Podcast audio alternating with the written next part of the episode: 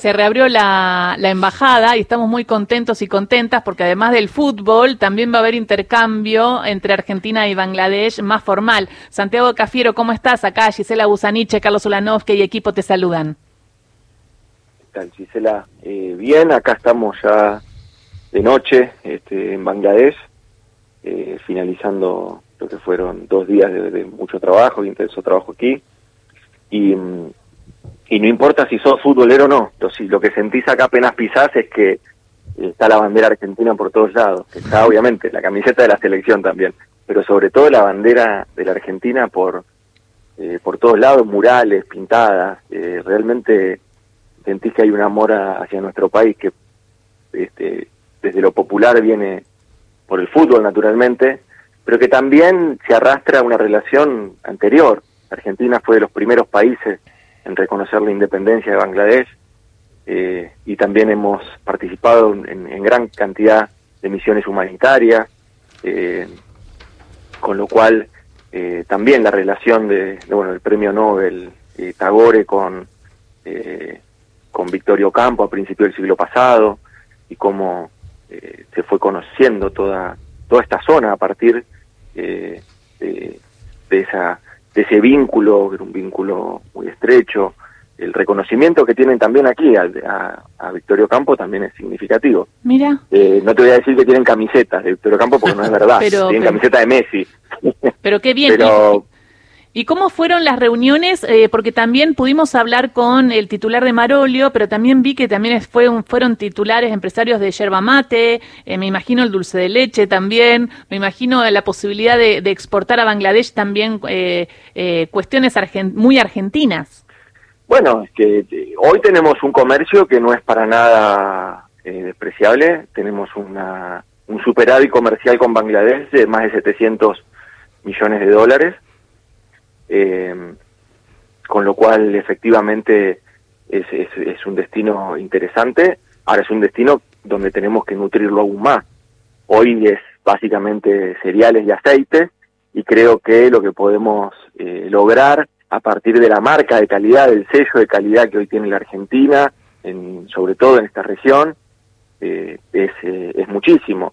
Vos lo decías muy bien, los sabores de la Argentina, bueno, ese es una buena marca, como para salir a vender al mundo. Sí, hasta, hasta este fue tiempo, Alfajores, ¿no? Porque fue un representante sí, de Habana. Alfajores les fue muy bien, les gusta mucho el dulce, con lo cual cuando imagínate cuando probaron el dulce de leche les encantó.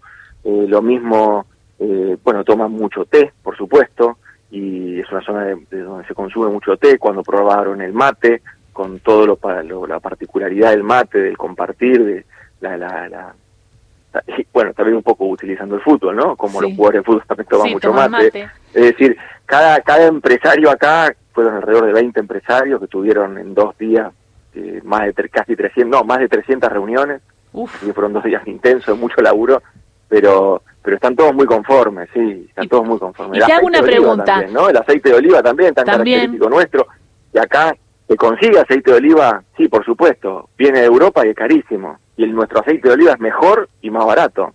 Uy, qué el aceite bien, de oliva qué... que podemos hacer en Catamarca, el aceite de oliva que podemos hacer en Mendoza. Qué bien, me encanta, me encantan, canciller, me encantan estos acuerdos comerciales. Le quería preguntar, el kit es, eh, Bangladesh quiere que la selección argentina vaya a jugar en algún momento. ¿Se llegó a hablar de eso, de que se haga un partido de fútbol allá?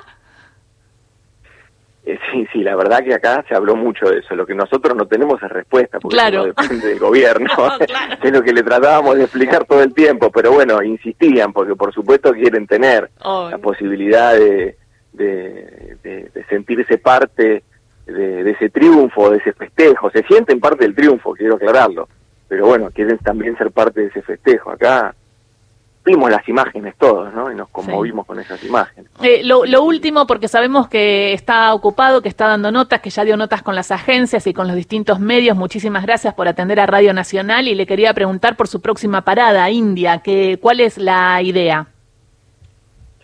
Mañana eh, partimos para India.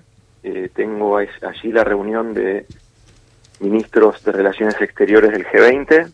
El planteo que la Argentina viene haciendo el planteo que hizo también el ministro de Economía en, la cumbre también de ministros de Finanzas eh, del G20, es el planteo vinculado a, a, discutir el, la arquitectura financiera global. Es una arquitectura financiera que se creó eh, luego de Bretton Woods, luego de la Segunda Guerra Mundial, y que hasta aquí no ha sufrido cambios, o los cambios que ha sufrido son todos para empeorar la situación. Y acá, por supuesto, que estoy hablando del Fondo Monetario Internacional, pero también de toda la arquitectura financiera global. No está jornada a estos tiempos, no está jornada a los tiempos de la pospandemia, hmm. a estos tiempos de una guerra en el corazón de Europa, no da respuesta. Tenemos, nosotros vemos como eh, países como Ucrania, digo, están pagando sobretasas, ¿no?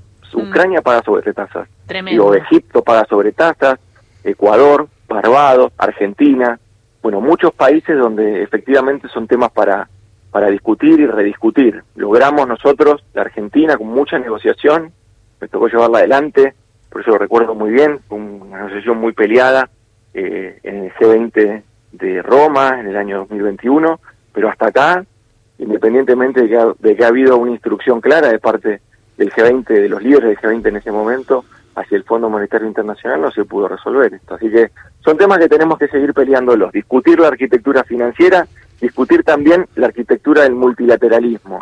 Bueno, estos son parte de los debates que llevamos y sobre todo con temas más no, no tan abstractos o, un poco más precisos cuando cuando discutimos también lo vinculado a las nuevas cadenas de suministro. Como ustedes saben, se ha puesto en crisis las cadenas de suministro a nivel global y hoy los países poderosos empiezan a buscar otro tipo de cadena de abastecimiento, eh, producto de que hay una tensión geopolítica muy fuerte.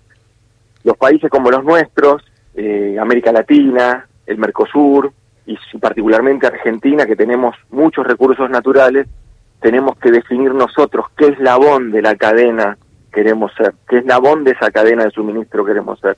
¿Queremos ser el eslabón de la primarización Claro.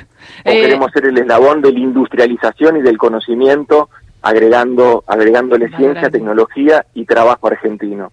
Bueno, esto también seguramente se va a expresar en los dos modelos de país que vamos a tener que estar eligiendo este año en las elecciones. Totalmente, canciller. Entonces, la presencia en el G20 de Argentina eh, también reclamando esto, ¿no? Lo que nos contaba, la necesidad de cambio eh, del sistema financiero y el tema de las sobretasas que no solamente nosotros estamos eh, coartados por eso para, para nuestro crecimiento, sino que muchos países del mundo. Estamos atentos y a la vuelta podemos charlar un poco con más profundidad, ¿le parece? Por supuesto, ustedes me invitan y yo estoy. Dale, muchísimas gracias, ¿eh? Chao, hasta hasta luego. Era Santiago Cafiero, canciller desde Bangladesh.